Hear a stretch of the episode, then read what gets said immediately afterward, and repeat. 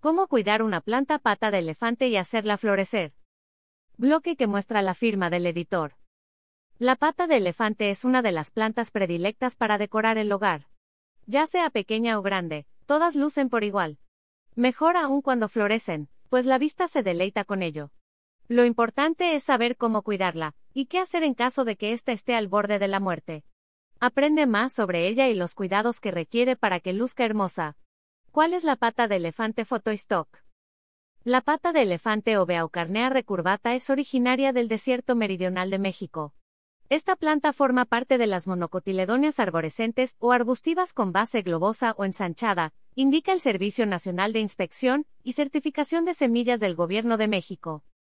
La pata de elefante tiene pocas ramas, hojas finas y largas y un tronco muy ancho. La función del tronco es almacenar reserva de agua. Crece con mucha lentitud, por lo que en maceta llega a medir de un metro a metro y medio.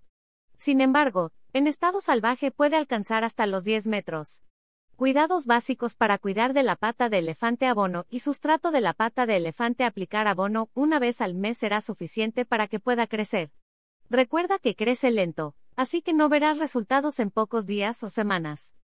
En el caso del sustrato, la maceta debe tener buen drenaje, y añade perlas de agua para controlar la humedad.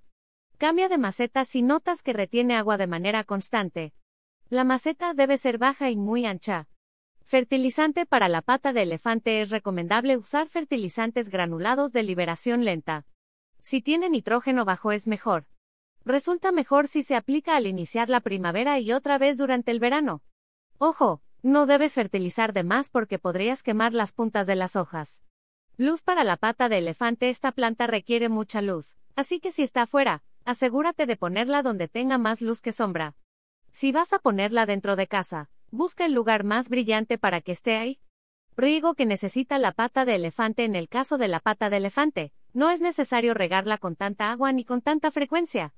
Como se dijo anteriormente, en su tronco almacena agua, por lo que regarla cada 10 días está bien. Durante el verano es recomendable que humedezcas las hojas con atomizador para que la planta tenga la humedad necesaria. Temperatura ideal para la pata de elefante. La planta es de clima tropical, por lo que se aconseja una temperatura de 18 grados Celsius a 26 grados Celsius. Tierra para la pata de elefante añade perlas que ayudan a controlar la humedad, para que así tenga la hidratación necesaria. ¿Cómo podar y trasplantar una pata de elefante para podar una pata de elefante? Como se dijo previamente, debes eliminar las hojas secas y cortar las puntas que estén dañadas. Para trasplantar una pata de elefante hazlo cuando hayas comprado la planta, para poderla poner en un recipiente más amplio.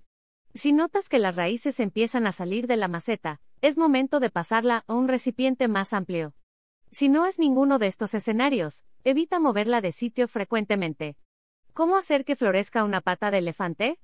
Las patas de elefante solo florecen cuando tienen 10 años o más. Solo dará pequeñas flores de colores claros durante la primavera, y si vive en el exterior.